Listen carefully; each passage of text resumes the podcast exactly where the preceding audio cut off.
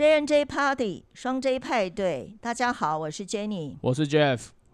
我们今天来谈一本书，这本书呢是一本畅销书，而且也而且已经出版很多年了，叫《原子习惯》。Jeff，你有看过这本书吗？呃，我没看过，但是我有听过这本书。他这本书就跟那个刻意练习这这本书可以合起来一起用，我感觉就有点像什么倚天剑跟屠龙刀那种感觉。哇！他主要这本书叫《原子习惯》了，他那当然是一个国外的作者，呃，主要就是讲说人们怎么从细微的改变带来巨大的成就的一个实证的法则。认为说每天如果你能够进步一趴，一年后呢，你就会进步三十七倍。那如果你能够每天坚持一点点小小的改变，就会产生那种像银行利息那种复利的效应啊，像滚雪球一般带来很丰硕的人生的成果。那基本上作者他是从科学跟心理学呃为基础啊，让我们怎么从微小的行为或是想法里面的改善开始做。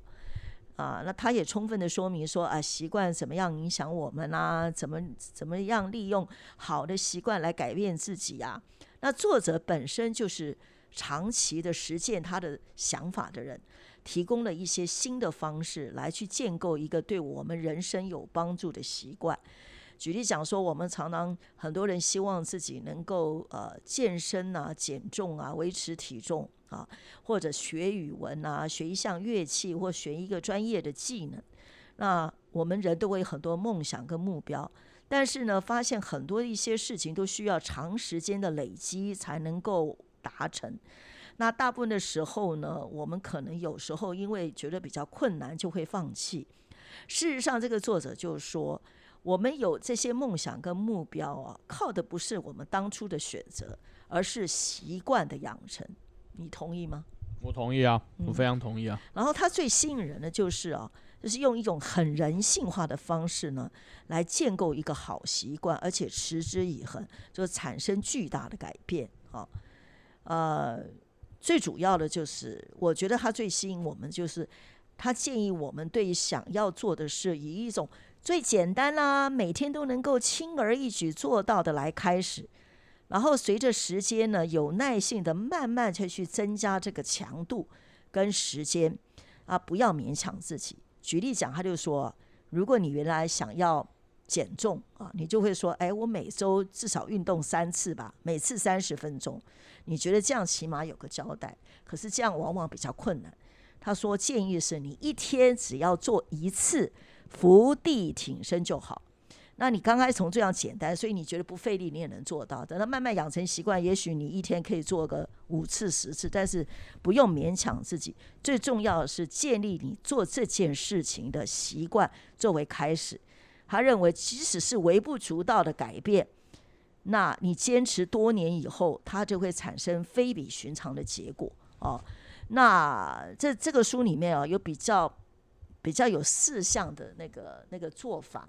是我们就是可能要要要必须了解的观念。那我就这边就说一下，他第一条就是说让提示显而易见，让提示显而易见。哎，然后再来就是让习惯有吸引力。嗯，让习惯有吸引力，然后再来就是，呃，让行动轻而易举，让行动轻而易举啊。接下来呢？然后最后就是让奖赏令人满足。哦，让奖赏令人满足，就是做这件事情的有一个奖赏，而且令人满足的啊。那这四个步骤里面哦，我觉得我我今天也可以有一些类似的一些我个人的经验来跟大家分享。虽然我做这些事情的时候。呃，我并没有看到这本书，可是呢，当我看到这本书的时候，就呼应我我这个人生中有一些习惯的养成，好像跟这个有一点不谋而合，所以我觉得说，呃，感觉到更有信心啊，可以跟大家来谈一谈我这些经验啊。举例讲，第一个像什么提示显而易见，所谓提示显而易见，就是说你要做的这件事情，要养成这件事情的习惯。呃，要让它显而易见啊。那我就觉得举例一个讲，就是说，像我现在呢，呃，就会觉得说我可能要吃一些维他命啦。然后让自己新陈代谢变得更好、更有精神。所以有人建议我吃那个综合维他命 B 群，但要知道啊，像这种东西啊，可吃可不吃，经常会忘记嘛。我后来想到一个办法，就是我把把它放在我每天一定会经过的地方，就是餐桌。我一天至少会经过一次，所以我把它放在餐桌上面，我就会提醒我说：哦，我应该今天呢要吃一颗维他命 B 群，就绝对不会忘记。我觉得就是让你的那个要做的事情提示显而易见。哎，那 Jeff 呢？我我之前嘛，就是因为我我也是有就是为了减肥去健身嘛啊，之前我要为了减肥，然后我每次都觉得每次要去健身房或是去运动都觉得很痛苦啊。嗯哼，所以我后来，我后来反正减肥也不外乎就是什么，为了想交女朋友啊，不然就是女生就是想要交男朋友嘛，所以你要立志要减肥嘛。所以我后来用一个比较极端的做法，就是把我电脑桌面全部换成美女图啊。然后我只要每次只要开电脑，看到那个美女图，就一开始就提示我说你该去运动了。哎，不错，这个办法蛮好，很有激励性啊。对啊，就是你就是用性的这种方式来让我去运动，动力比较大，真的有效的。啊，没有，就至少你知道你可以幻想嘛，对不对？你幻想说我瘦下来可以拔到它，对不对？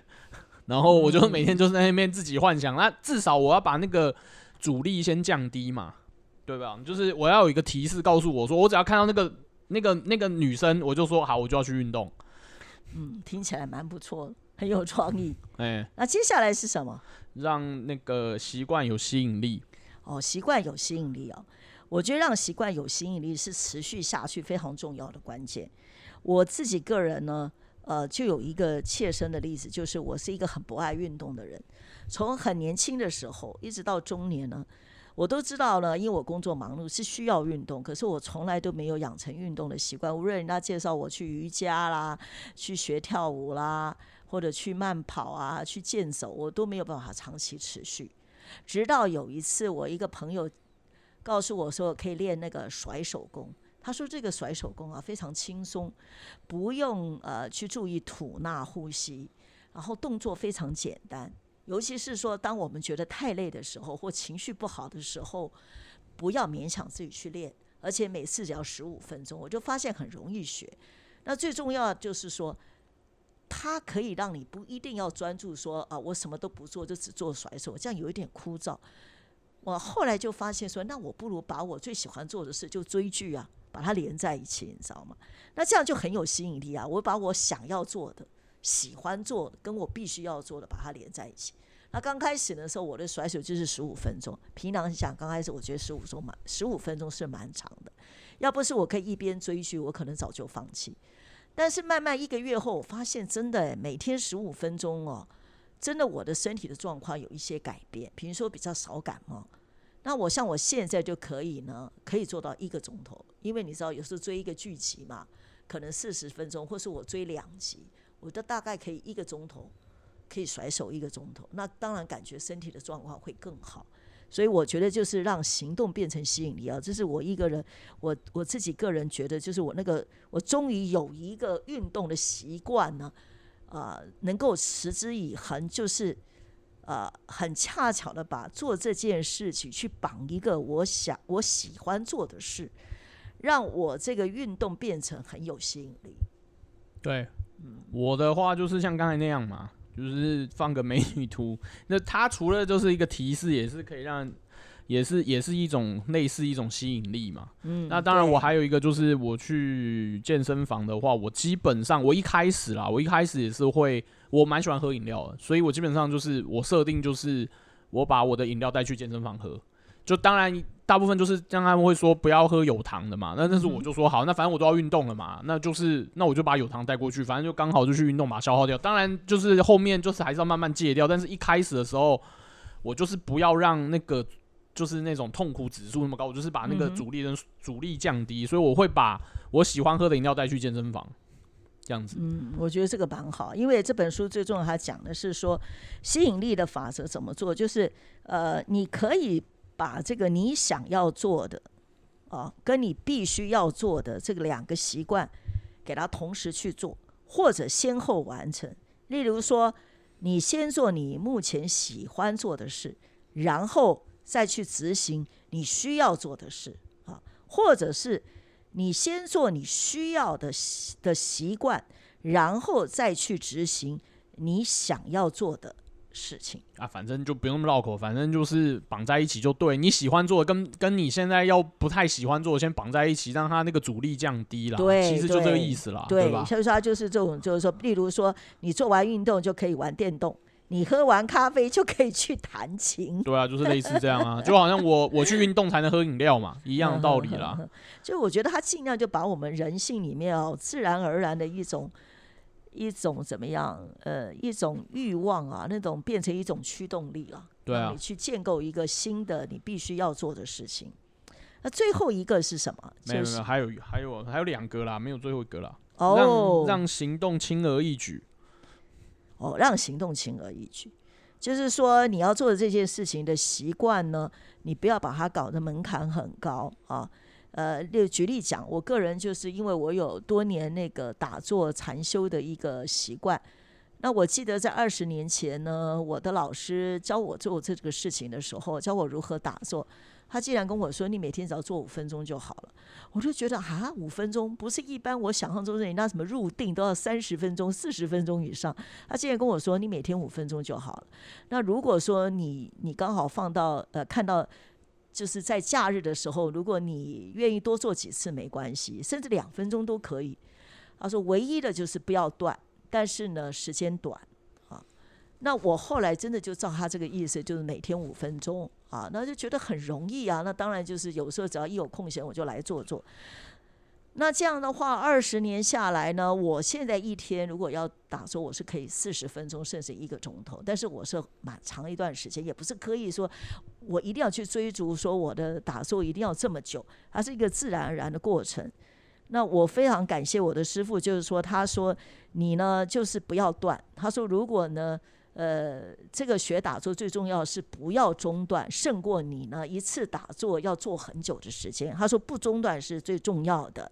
那这也呼应这本书的作者，他就是说，如果你需要建立的那个习惯，千万不要中断两次以上啊。嗯。因为他说，一旦你中断的那个那个次数多了之后呢，你就不会坚持了。我我我我觉得这个我有我有同感，就是那个断的次数一多以后，你就会懒了。然后你就不会想做，就不会想做，因为反正你也觉得不做也没什么嘛。对，真的，所以他就就是说，让让这一件事情开始的时候，是你会觉得啊，这么容易啊，那没关系啊，那我就就这样做一做就 OK 了。然后当你坚持下去，你越来越这件事情真的变成你比较真的是比较习以为常的时候，你可能就会把那个时间拉长啊，或者把次数也会增加。所以，我我后来觉得我打坐的经验是很感谢这我的老师一开始就给我一个正确的观念，因为你知道，我我有些朋友我就说，哎，他如果有睡眠的障碍，还可以去学打坐啊。他们就跟我讲说，哦，no no no，我没办法，我一静下来我会发疯哎，我没有办法那边。我就说，那你一天两分钟也可以。他说两分钟有效吗？那那当然，因为那个时候我还我我那时候因为没有看到《原始习惯》这本书，我会觉得人家怀疑两分钟有没有效，我也不敢坚持，因为我会觉得那是以前老师教我的方法。就两分钟、五分钟都可以。可当我看完这本书，说：“哎，原来这个作者也有同样看法。”就从最简单的开始说，两分钟、五分钟，不要小看这个，它会产生一些呃，多年以后你会你会知道说这对自己的帮助有多大，你知道？就有点像那种蝴蝶效应，对不对？蝴蝶效应，对啊，嗯，比如说蝴蝶效应，啊，你不知道这效应？我不知道，我只听过，但啊，就是就是他们就说，就是一个蝴蝶在可能在亚洲。挥一下翅膀，然后可能就会造成那个可能美洲那边可能会有飓风产生。哦，就是这种嘛，就是你一个小习惯养成以后，慢慢慢慢它就会有巨大改变嘛。这倒是真的，我觉得我自己是在打坐这方面呢，呃，是感谢感受到这种开始的时候是容易的。其实我觉得没有意愿，我也会去执行，因为实在太容易了，你知道吗？嗯，对啊，我我去健身房也是这样，我一开始也是阻力很大。他当然就像透过刚才那个，然后后来还是会懒嘛，所以后来我就直接跟我自己讲说，那我就我只要我只要有进健身房就就 OK 了。啊，对，他也讲说你只要去做那个动作就好了。对，就是只要进健身房。然后后来我就变得有一次就真的太懒，我就是说好吧，那我就去健身房看妹好了。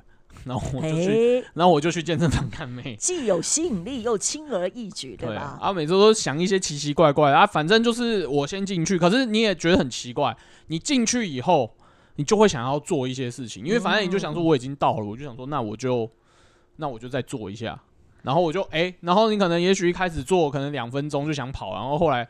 呃，就莫名其妙又做一小时，然后想说好，那今天也达成了啦，所以我觉得也是蛮，我是觉得有效啦。我觉得像学语文也是这样，有很多人说我要背英文单词，那如果你一天逼自己背十个，我觉得压力很大，你知道？可能慢慢你就不想要做这个事。如果你一天说我只背两个，那很容易啊，你就可能持续下去啊，最后你的那个单词的智慧的那个就会知道很多。我觉得就是他其实这本书就是想讲说，就是让这个习惯。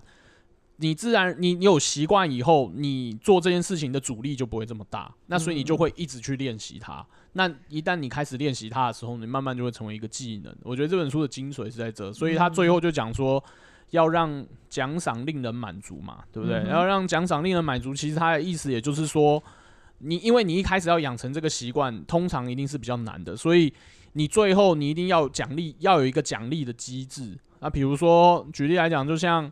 健身的人都都会知道说，呃，就是会有那种欺骗餐嘛。当然我知道欺骗餐它的用意不是说要要奖赏自己啊，其实欺骗餐的用意就是要拉高自己的那个新陈代谢，让自己的身体告诉自己身体不是说是在饥饿状态，降低你自己的基础代谢率嘛。但是我觉得健身那个欺欺骗餐还有个好处就是也算是一种奖奖励机制啊，就是为了你可能也许你设定可能一餐一周一餐到两餐，为了你这一周。努力健身嘛，或者是努力去减肥，我觉得也是不错啦。因为你本来减肥就是什么东西都不能吃嘛，对啊，那就是你什么都不能吃，你有时候看到就是想吃啊，那你就可能就是放在欺骗餐吃啊。但是你欺骗餐也不能吃太多啊，要不然就前功尽弃。但是就是说，我觉得还是要有一个奖赏机制啊。可是我觉得不管怎么样，就是要养成习惯。我觉得第，我觉得还有一个很重要就是那个心态，那个心态就是。我觉得你就是要先想，你就是你就是可以，你不能先想说你不行。他这里面这本书有说，你要改变你的身份认同。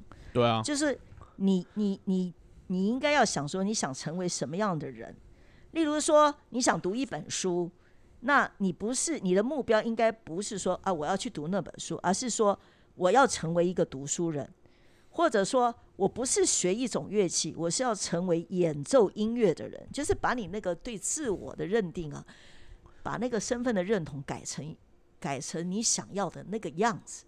那一旦那样子，那就算有轻微的改变，从这样的开开始之后，慢慢你就自然觉得我就是这样的，我就该做这样的事，然后就会越做越多，越做越好。对啊，我觉得这本书其实要讲的也就是这些事啊，因为我觉得我现在。有出社会应该就知道说你要养成一个新的技能，我觉得都是蛮辛苦的。然后尤其在你在练习啊，或者是你在训练或什么的，你都是我都觉得你就是拿额外时间去做，然后阻力都会很大。那如果他一旦把它弄成习惯的话，你其实你去做这件事情，你会认为你不会花那么多额外的精力去应付它。嗯，对，因为你如果是应付一个新的事情，我觉得就是。呃，不会像习惯那样子，你去做它那么轻而易举啊，因为它就是一个新的东西，所以你等于要额外花更多的精力、更多的时间去处理它。可是，一旦变成习惯，那就是一个很自然的一种行为，所以你你做这件事情就比较不费力。那我觉得这样子，你培养的好的习惯越多，那当然你能够成就的事情就越多嘛。对对，因为你就可以一直去练习那些东西。是啊，对啊，我觉得这个奖赏令人满足。有强调一个，就是说你做这个事情呢，呃的行为呢，要有令人满足的奖赏。那这个呢，也是可以呼应到我个人经验，就是我刚刚讲说我学打坐嘛，那我那个师傅呢，后来有在教我们的时候，告诉我们说，打坐呢，呃，不管你是几分钟，但切记一定要在你最满足或最高峰的经验之下，你就把它结束掉。你不要说哦，现在我有一种呃。呃，非常愉快的感受，我就一直想把它做下去。他说不要，你见好就收，甚至在意犹未尽的时候，你就停止打坐。那这样我觉得也是一种怎么讲？刚刚讲的有一种有一种奖赏，就是你你觉得说你你你打坐，你发现哦非常愉快，非常平和，啊。那在这种状况情况下，你把它停止以后呢，你将来再再去禅定的时候，你就会去记得都是那个最好的那个美好的感觉。对，所以它就会吸引你下次一定要做，而不是会说你每次做都做到已经快撑不下去，你才把它停止。那下次当你想你应该要去打坐的时候，你就会觉得好像我在做一个不是我喜欢的事，而是而是好像变成一种义务。或者是工作嘛，一种工作，你就会不想持续下去。所以那个时候，我们老师一直强调说，请你在意犹未尽的时候，甚至在最愉快的时候，立即停止。我觉得这也就呼应这件事情，说让你的行为要有令人满足的奖赏，对，就是当场立即奖赏。所以他说，当你下次要去做它的时候，你就会非常呃有驱动力，自然而然就想去做它了。